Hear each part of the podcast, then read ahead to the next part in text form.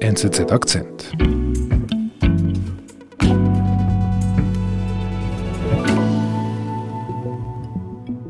Die EU-Staats- und Regierungschefs reagieren auf den Vorfall im Luftraum über Belarus mit Sanktionen.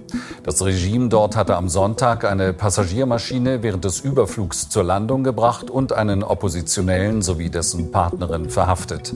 This is an attack on democracy and this is an attack on European sovereignty. Neue Sanktionen und heftige Kritik. Und das alles, weil Präsident Lukaschenko einen jungen Blogger vom Himmel holen ließ. Was hat Roman Protasevich nur angestellt, dass der weißrussische Präsident eine solche Geheimoperation befahl? Korrespondent Markus Ackert erzählt.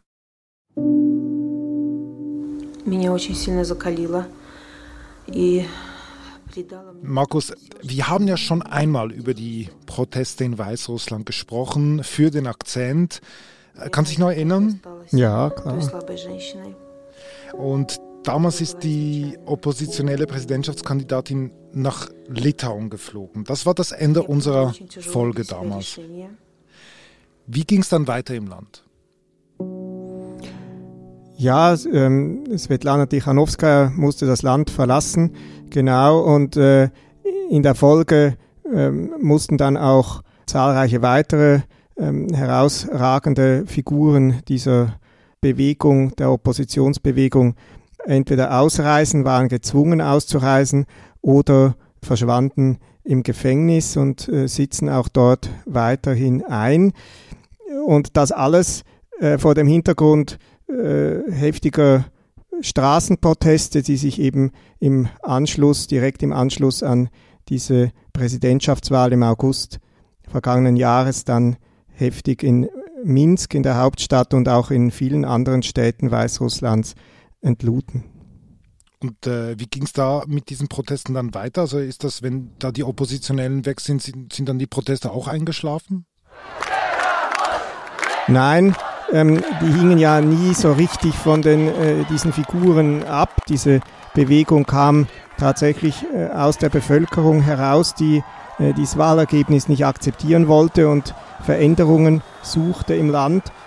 Und ähm, das Internet wurde in den ersten Tagen und Wochen der Proteste äh, fast jeden Tag über Stunden in Minsk und, und, und anderen Städten Weißrusslands abgestellt von den Behörden, um eben eigentlich zu verhindern, dass die Leute etwas mitbekommen, was sich da gerade tut.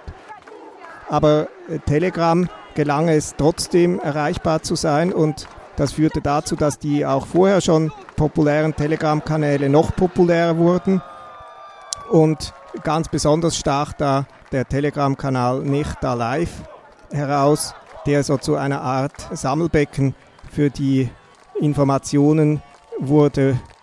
Und äh, der Verantwortliche für diesen Kanal mit damals äh, äh, etwa zwei Millionen Abonnenten war Raman Pratasevich.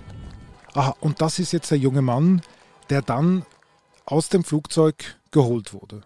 Ja, das ist äh, der Auslöser eigentlich dieser ganzen Turbulenzen der vergangenen Tage. Und wer ist denn Roman Protasevich? Was, wer ist, was hat er für einen Hintergrund? Ja, er ist ursprünglich ein äh, Fotojournalist äh, und journalistischer Aktivist gewesen und musste dann aus diesem Grund auch Weißrussland verlassen, ging nach Polen und arbeitete dann von Polen aus. Also er betreibt diesen Telegram-Kanal vom Exil aus. Ja, genau. 25 Jahre, Vierteljahrhundert. Срок, за который в Беларуси выросло целое поколение. Поколение, никогда не знавшее... Also er, er stieg da eigentlich ein. Ähm, der Kanal wurde ursprünglich 2015 von einem anderen jungen Mann als YouTube- und Telegram-Kanal gegründet. Aber Pratasevich hat dann vor allem auf dem Höhepunkt der Proteste diesen Telegram-Kanal letztlich zu dem gemacht, was er dann in dem Moment war, eben einer der populärsten Informationsquellen.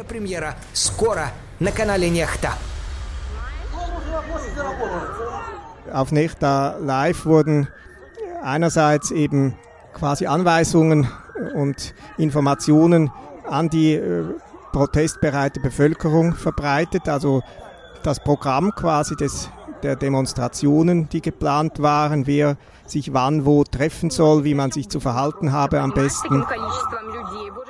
Und andererseits wurde auch darüber informiert, wo es eben gefährlich war, wo man sich nicht hinbegeben sollte. Und gerade in den ersten Wochen, als äh, die Polizeigewalt sehr stark war, sehr heftig, ähm, da publizierte Nechta eben auch äh, Bilder, äh, kurze Video ähm, über die Polizeigewalt, über Folterungen in den Untersuchungsgefängnissen, sodass eigentlich dieser Kanal zusammen mit ein paar anderen Telegram-Kanälen dann auch aus Sicht der Regierung, der weißrussischen Führung, äh, in, ein, in die Rolle des Koordinators der Proteste ähm, gelangte. Und damit kam Nechta und damit kam auch Protasevich quasi in den Fokus äh, von Lukaschenko.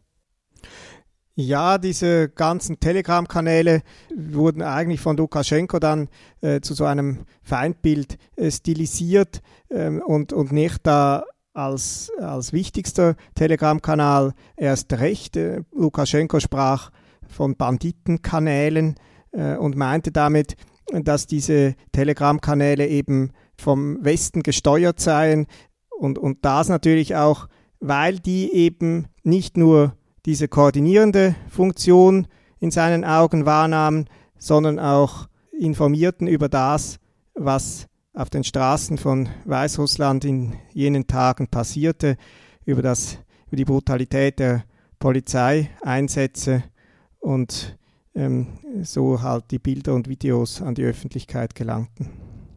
Wir haben ja diese Bilder gesehen mit diesen brutalen Einsätzen der Polizei. Was hatte dieses Vorgehen für einen Einfluss auf, auf den Weiterverlauf der Proteste?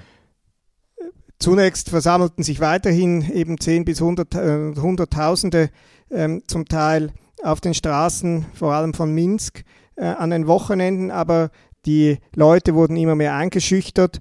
Ähm, die Straftatbestände nur schon für die Teilnahme an Protesten wurde verschärft und so ebbten dann im Laufe des Spätherbstes eigentlich die Proteste auch immer mehr ab.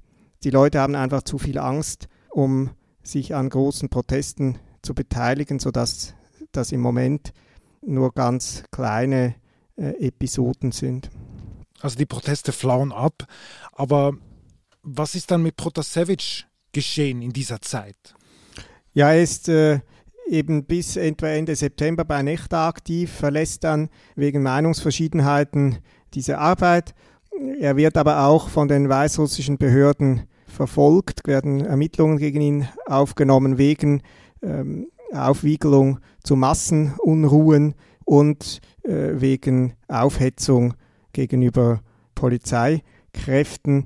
Und er zog dann nach Vilnius in die litauische Hauptstadt und arbeitete zuletzt unter anderem im Stab von äh, Tichanowskaja, die dort sich niedergelassen hat. Ah, aber das heißt, er ist gar nicht mehr der starke Mann bei Nächter. Er ist gar nicht mehr dieser Chefredaktor, den du vorher erzählt hast. Nein, er, ist, äh, er, er geht dort weg äh, Ende September und ist danach eigentlich keine derart einflussreiche Person mehr, wie er vielleicht auf dem Höhepunkt der Proteste tatsächlich war. Mhm. Also, Roman Protasevich ist also Teil von Tichanowskaja. Er wird ein, quasi er geht zur Politik. Was macht er dann?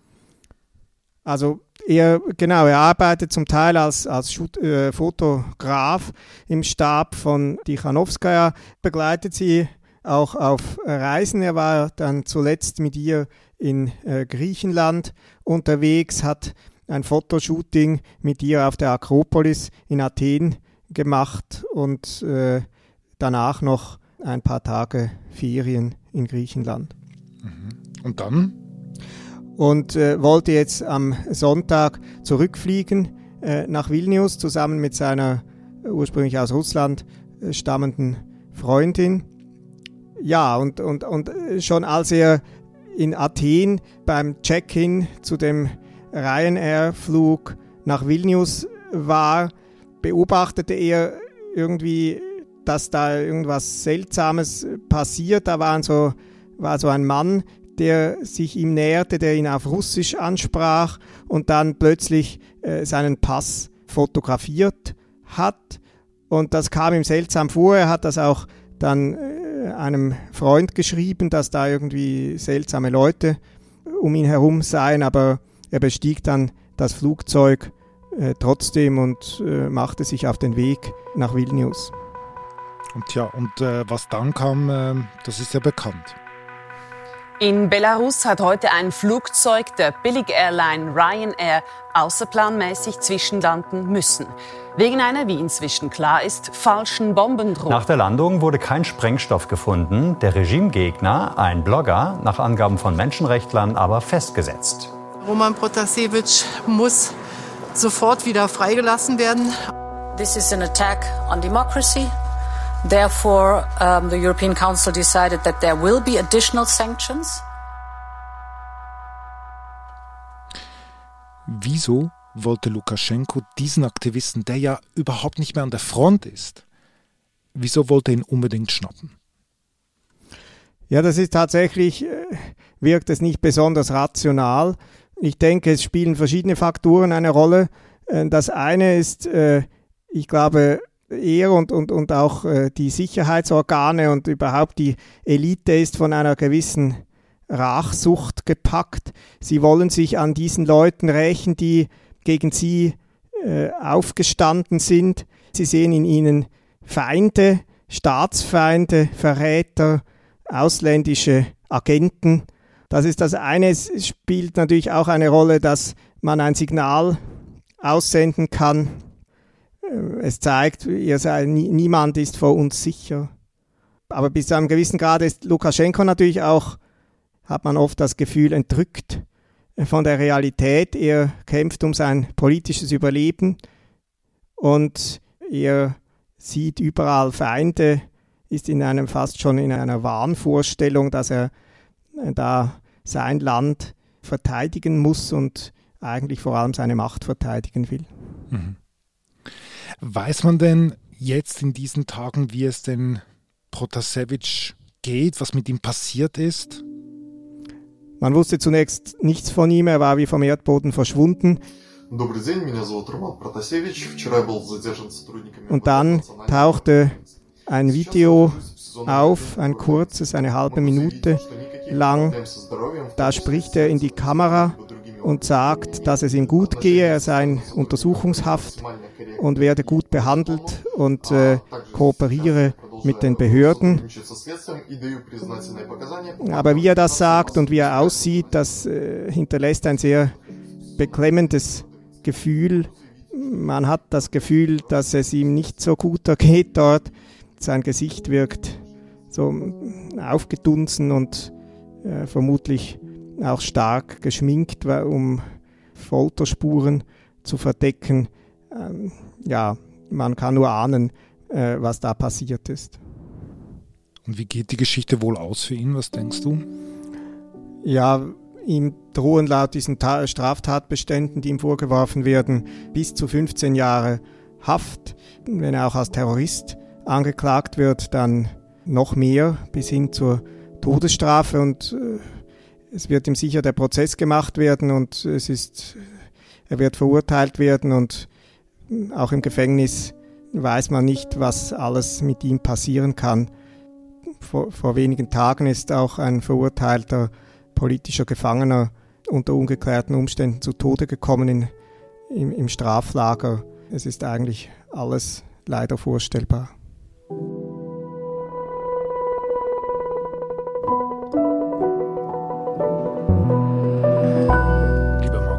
Bist unser Korrespondent in Moskau und wirst weiterhin die Ereignisse in Weißrussland für uns beobachten. Vielen herzlichen Dank für das Gespräch. Danke auch.